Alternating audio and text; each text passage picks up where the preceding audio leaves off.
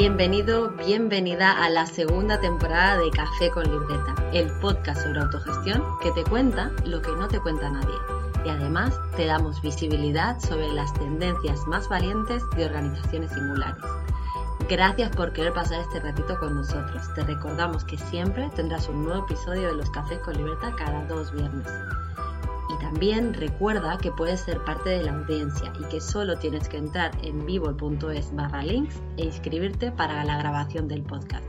Allí te llegará un link a Zoom 30 minutos antes de comenzar la grabación. Y hoy hemos venido a hablar del nuevo episodio, este episodio de Esther Carreras, la responsable de comunicación en La Falleda, que tuvimos hace un par de semanas. La Falleda es una organización que nace en el 82 con una invención muy grande y muy clara, normalizar y dar trabajo a personas con una discapacidad. Y es que para ellos el tema central nunca fue ganar dinero, sino satisfacer una necesidad de un colectivo en concreto y dar un trabajo digno. Todo empezó con 15 personas en un espacio único de Girona en el que, en el que creyeron que todo podía ser diferente. Hoy son más de 400 personas trabajando allí y viviendo 100% de su propósito y de sus valores. Por supuesto, antes de comenzar, te queremos recordar que si te gusta este contenido del podcast, nos encantará saberlo. Y si quieres, puedes mandar tu momento escuchando Café con Libreta, es ahora. Y si te apetece que lo conozcamos, etiquétanos. Como sabes, cada dos viernes nos vemos en Café con Libreta. Y con esto empezamos. Pues vamos a dar comienzo al podcast de Café con Libreta, en donde hoy entrevistamos a Esther de La Falleda. Eh, Esther es responsable de comunicación digital, redes sociales y comunicación interna. Hoy hemos traído a La Falleda porque es una organización muy singular, es diferente para nosotros es verdad que ellos en su página web no utilizan ninguna etiqueta, por decirlo de alguna manera, en cuanto a su modelo organizativo, pero sí que nos ha llamado la atención los tipos de prácticas que llevan. Y por eso mm, se nos ocurrió hablar con vosotros para, para, bueno, conocer un poco más. Así que durante esta media horita la idea es eh, profundizar sobre todo en la temática del propósito y de los valores, uno de los grandes problemas que tienen las organizaciones es que se centran en los resultados y no en el propósito, y todo lo contrario, ¿no? Vosotros sois como el mejor ejemplo, ¿no? Os habéis centrado 100% en el propósito y no en el resultado. Así que, bueno, eh, es como lo, primero que tengo que preguntarte, ¿no? ¿Cuál es el, el propósito de la Valleda? Cuéntanos un poco de ti, de Esther y de la Valleda. Hola, pues buenas tardes y en primer lugar, muchas gracias por vuestro interés hacia nuestro proyecto. Pues mira, Victoria, para dar respuesta a tu pregunta, tenemos que mm, coger el recurso de la historia de nuestro proyecto. Tenemos que remontarnos a casi 40 años atrás. El próximo año, en 2022, la Falleda va a cumplir su 40 aniversario. Fue en 1982 cuando el fundador de la Falleda, que curiosamente se llama Cristóbal Colón, Ah, impulsó este proyecto con una misión ah, muy clara y que aún hoy es muy vigente, con la misión y el propósito de mejorar ah, la vida de personas que en aquellos momentos estaban ingresadas en un hospital psiquiátrico, personas con enfermedades mentales. Estamos hablando de una época durante la cual las condiciones de vida de los hospitales psiquiátricos pues eran bastante lamentables. ¿eh? Y Cristóbal, que entonces ah, trabajaba allí, en el Hospital Psiquiátrico de Sal, en Girona, aunque ya tenía experiencia previa de otros centros hospitalarios de esta tipología, ah, se marcó como objetivo personal y profesional ah, mejorar la calidad de vida de estas personas. ¿De qué manera? Pues sacarlas de aquel entorno, de aquellas paredes donde la vida, más que vivir, se sobrevivía Ah, y para hacerlo ah, concibió el trabajo como un instrumento rehabilitador muy importante. ¿no? Aquella quimera, uh, aquella utopía, ¿no? que él empezó con 15 personas que sacó, unas 14 en concreto, 14 personas que sacó del hospital psiquiátrico de Sal, insisto, personas con enfermedades mentales y enfermedades mentales graves, es hoy una organización formada por más de 400 personas cuya misión sigue siendo dignificar la vida de personas en situación de vulnerabilidad, más allá de personas con trastorno mental. La Falleda ha ampliado en el curso de sus 40 años, en el curso de toda su historia, su vocación social y ha acogido, atendido, atiende a nuevos colectivos, ¿no? desde personas también con discapacidad intelectual, a personas con riesgo de exclusión, a jóvenes con problemáticas, etcétera. Siempre, siempre de nuestro territorio. Si es que, claro, una de las primeras preguntas que yo me hice a la hora de preparar la, la entrevista, ¿no? Es cómo conseguíais vosotros o cómo conseguís transmitir esos valores a esas 400 personas, ¿no? Porque es que no estamos un grupo, hablando de un grupo de 15 o de 20 personas, sino cómo hacéis para que llegue a todos los eh, colaboradores de vuestra organización.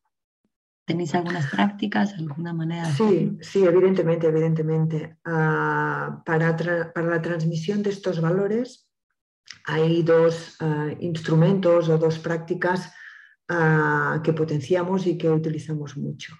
Una de ellas es una inmersión en el proyecto. Todas las personas que se incorporan a trabajar en la fallera, hablo sobre todo de personas que en este caso no tienen certificado de discapacidad intelectual ni enfermedad mental, viven un proceso de inmersión de la misma mano de Cristóbal Colón. Él les imparte distintas mm. sesiones para que interioricen la cultura de la organización, conozcan la historia, ¿eh? los retos que ha vivido todo el proyecto durante estas cuatro décadas, las épocas buenas, las épocas malas, etcétera, etcétera.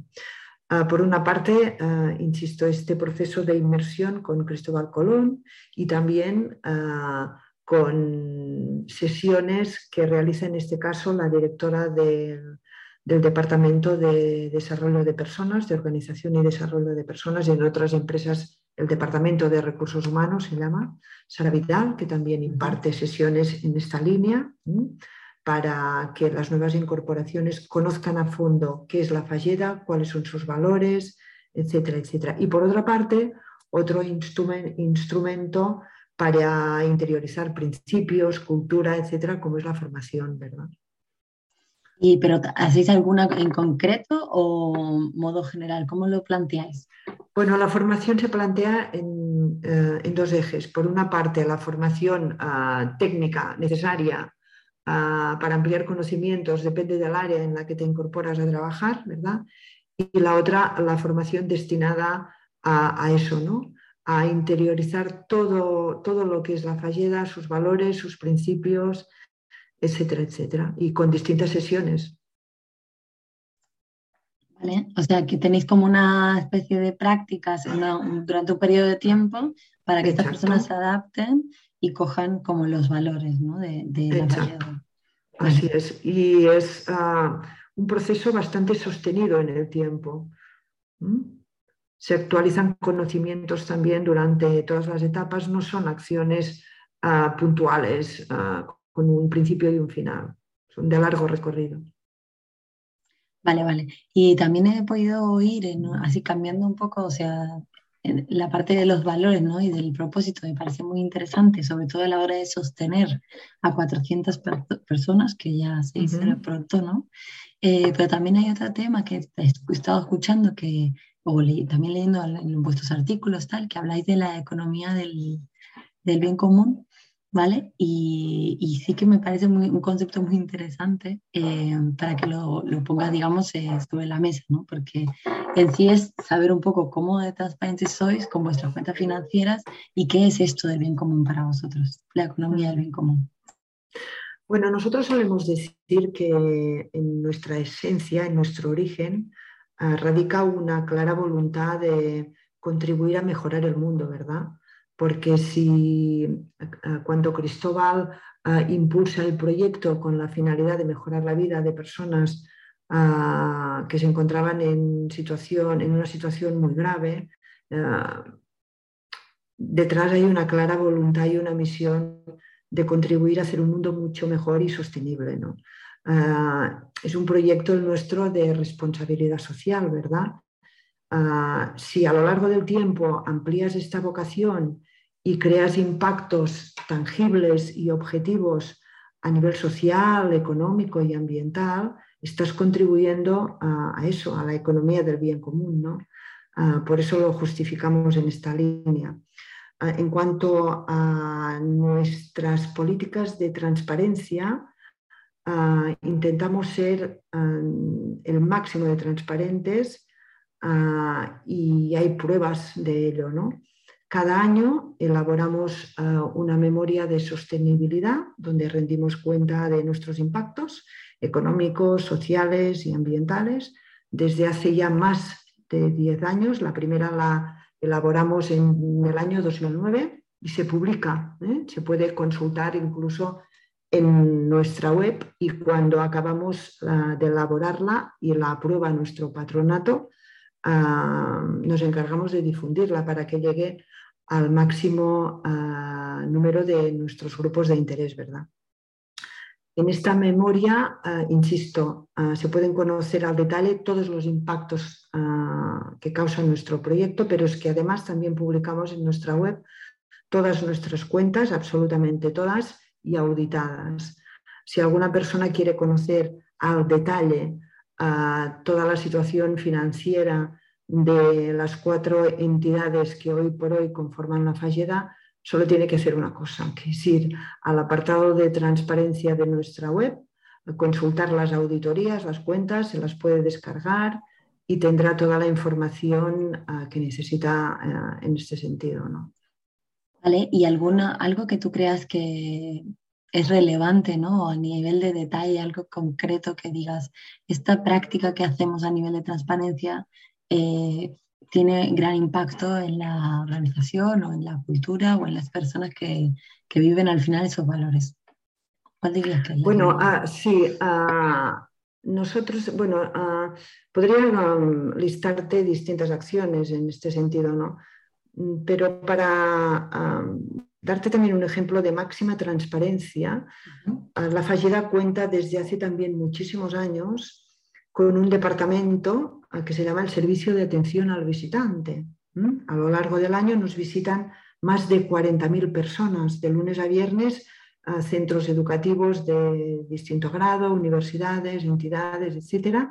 Y los fines de semana y festivos, personas y familias Ah, y cuando digo que nos visitan me refiero a que pisan nuestra finca, pasan más de una hora larga en nuestras instalaciones. ¿Para qué? Pues para conocer ah, cómo trabajamos, ah, para ver los cuidados que, hacemos a, nuestras vacas. Tenemos en, en la finca la granja de vacas pueden ver cómo elaboramos nuestros yogures, nuestras mermeladas, pueden interactuar con nosotros y también con los trabajadores. Ah, en ese sentido, la transparencia es que es máxima porque el contacto con nuestros grupos de interés ah, es personal, ¿verdad? Es una comunicación brutal con ellos y no es solo un instrumento de marketing, sino ah, eso que comentabas tú, ¿no? Un instrumento muy potente de, transparencia porque vienen, ah, pisan nuestra finca, ah, conocen nuestro proyecto a fondo, interactúan y, bueno, las estadísticas nos dicen que, están encantados con, ello. Vale. Eh, um, entonces, más, que nada por cerrar un poco el tema de la transparencia económica, eh, um, ¿qué le dirías a una empresa que no tiene transparencia a día de hoy? ¿Qué le diría a una empresa que no es transparente con sus cuentas? Pues bueno. ¿Qué beneficios te ah, han, o sea, os ha reportado a nivel colaboradores dentro de la organización? Nosotros ah, tenemos muy claro que nuestro proyecto, que es un proyecto sin ánimo de lucro, eh, en la fallida no hay propietarios, no hay accionistas, ah, todos los beneficios que la fallida genera a fin de año siempre se reinvierten en el proyecto para asegurar su perdurabilidad, ¿verdad? Ah, sin embargo, también decimos siempre, y como dice el fundador, ah, somos sin ánimo de lucro, pero sí tenemos ánimo de beneficio, ¿no? porque si no tienes beneficios no avanzas. Ah, el proyecto sería insostenible, necesitas beneficios y margen pues, para seguir avanzando y mejorando. ¿no? Ya sea para comprar una máquina o para mejorar cualquier instalación o infraestructura de nuestra finca.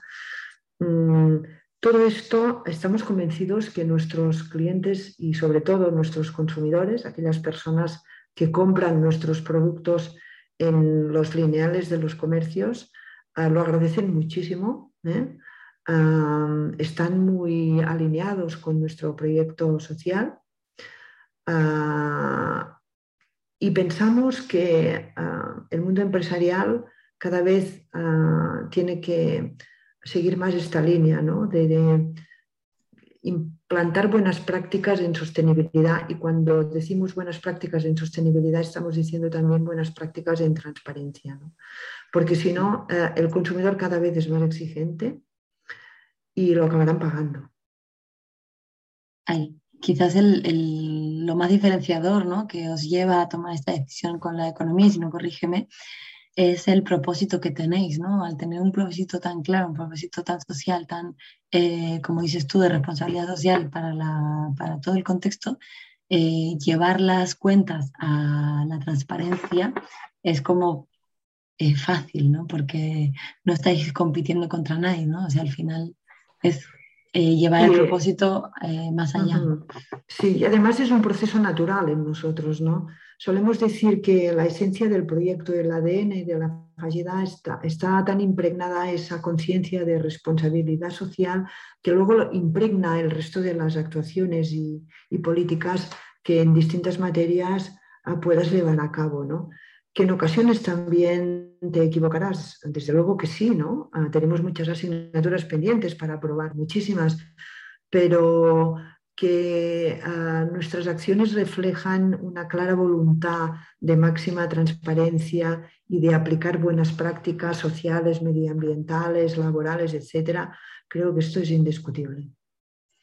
Muy bien, pues eh, por, pasar ahora un poco a otra pregunta, eh, claro, es lo que tú decías, ¿no? Nosotros a las vacas les tenemos un cuidado especial, tienen una capacidad limitada, no queremos eh, según qué tamaño, ¿no? Y cuando hablamos del ecosistema de las personas, quizás es un poco parecido, ¿no? O cada persona necesita su espacio, su, ¿Qué prácticas tenéis en la Falleda a la hora de cuidar del ecosistema de las personas que trabajan allí? Bueno, pues hay muchísimas de prácticas, muchísimas. Ah, y prácticas que, bueno, que para las personas, por ejemplo, de colectivos vulnerables, personas con discapacidad intelectual, con enfermedad mental, personas en riesgo de exclusión. Ah, nuestra área sociolaboral tiene un equipo profesional muy competente y cuida muy bien de ellas. Desde el primer día que entran en nuestro proyecto hasta el último día que lo puedan dejar, ¿no? Mm, para muchas personas la Falleda mm, es casi, te diría, un proyecto de vida. ¿Y por qué digo eso? Porque hay personas que, mm, bueno, de jóvenes empiezan a trabajar en nuestro proyecto. Ah, me refiero ahora a personas ah, con discapacidad o con enfermedad mental, ¿de acuerdo? Se jubilan y cuando se jubilan siguen ah, conectadas ah, con nuestro proyecto, o bien porque incluso viven en alguna de nuestras residencias, o bien porque siguen relacionándose o usando alguno de nuestros servicios asistenciales o de ocio o residencial. Mm, la fallida ampara a esas personas durante todo su recorrido vital. Mm, simplemente dejamos de ampararlas, para decirlo de alguna manera, cuando necesitan, ah, cuando requieren algún tratamiento sanitario.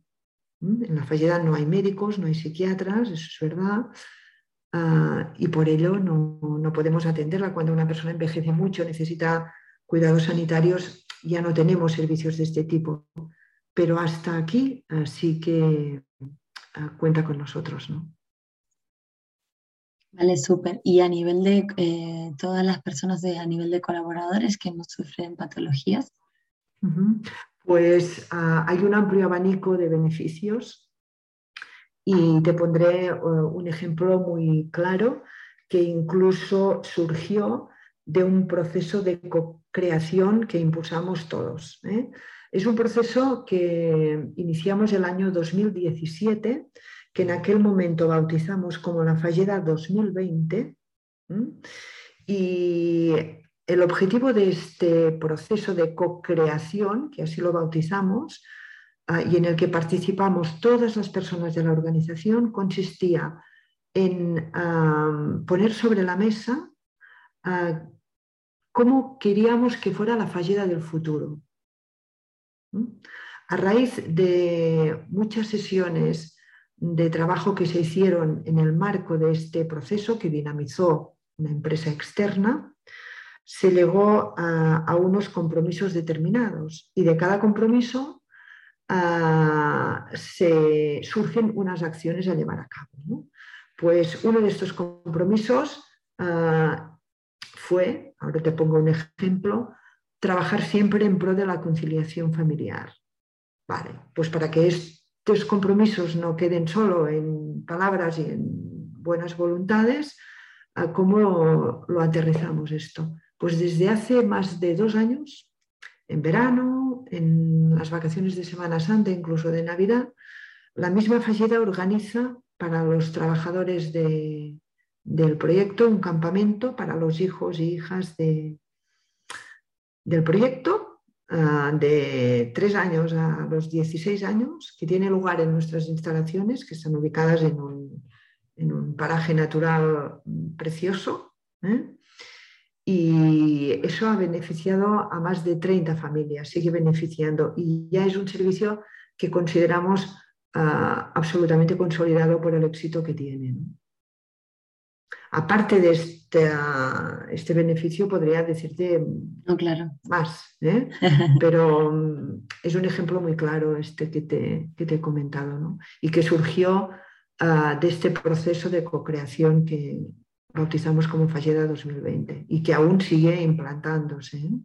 me imagino que siempre estáis eh, en, en, descubrimiento, ¿no? Además, estáis creciendo cada vez más de colaboradores, entonces supongo que es una, una experimentación constante, ¿no? El saber qué necesita cada una de estas personas.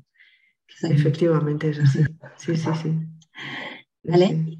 Y mm, bueno, nos has contado, sí, eh, cómo, bueno, cómo cuidáis del ecosistema de las personas ¿no? de, que trabajan dentro de la falleda y cómo hacéis para fomentar ¿no? eh, el desarrollo de vuestro propósito y los valores en el día a día, más allá de la integración del principio.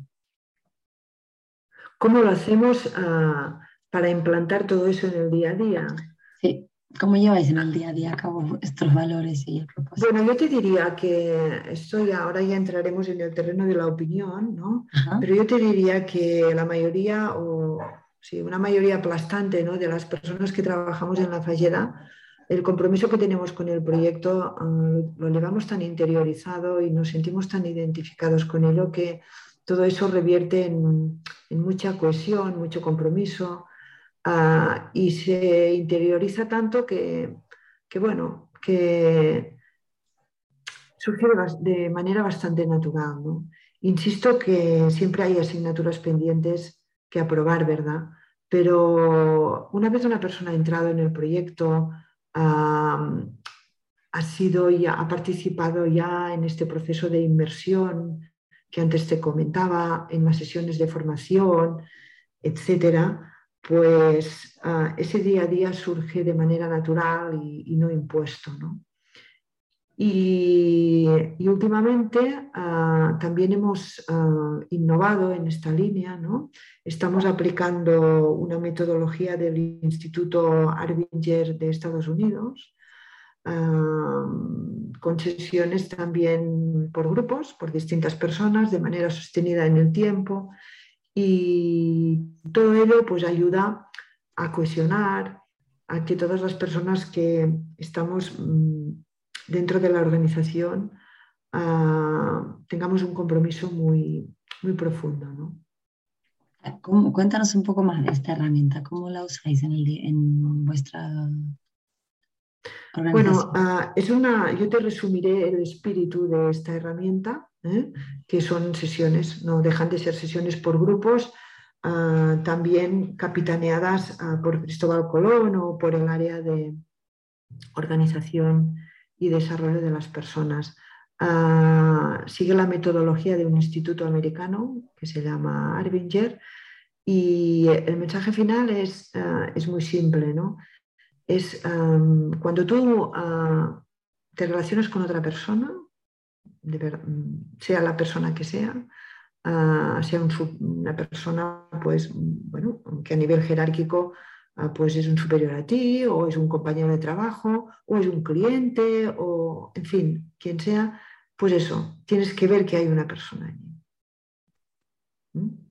Tienes que ver que hay una persona. Y para interiorizar también todo eso hay unas lecturas, hay un libro que se llama La caja de este instituto, que si lo lees verás que bueno, el mensaje final es tan simple como eso, ¿no? Cuando tenemos Exacto, ahora estamos hablando tú y yo, ¿no? Pues ah, detrás de, ti hay una persona con, sus miedos, con sus virtudes, con sus capacidades, ¿no? Con sus puntos débiles, con sus puntos fuertes. Ah, eso, eh, esta mirada al otro desde, este punto de vista, ¿no? Vale, vale, muy interesante. Entonces esto ayuda, ah, esto ayuda a eso, ¿no? A salir de la caja, que se dice, para empatizar, para ser mucho más generoso y, para todos seguir la misma brújula. Entiendo que esto es algo que hacéis eh, de manera puntual, eh, mensual, sí, Sí, pero ahora de manera sostenida en el tiempo. A todo el mundo pasará por, ah, por estas sesiones y como somos muchas personas, pues claro, no es fácil ah, conseguirle a, todos, ¿no? Pero mm, hasta hoy ah, son bastantes las personas que han pasado por esas sesiones.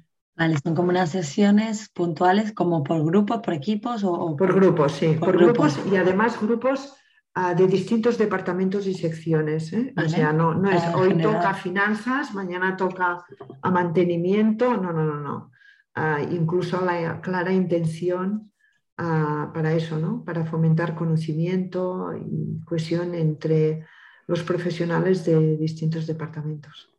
¿Y hay alguna otra herramienta que utilicéis más en vuestro día a día que os esté ayudando a focalizar y, canalizar todas estas prácticas que, me cuentas?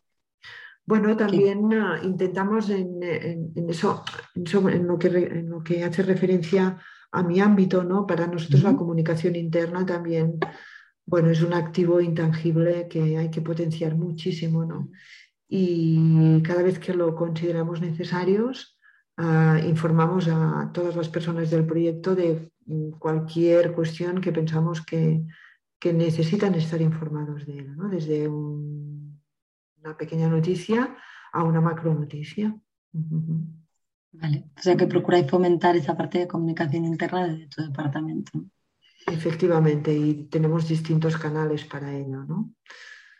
También asignaturas pendientes en este campo, pero ah, siempre nos ah, marcamos objetivos de mejora y poco a poco ah, los vamos implantando. No siempre es posible porque los recursos presupuestarios son los que son, ¿no? y también tienes que adaptarte a ellos.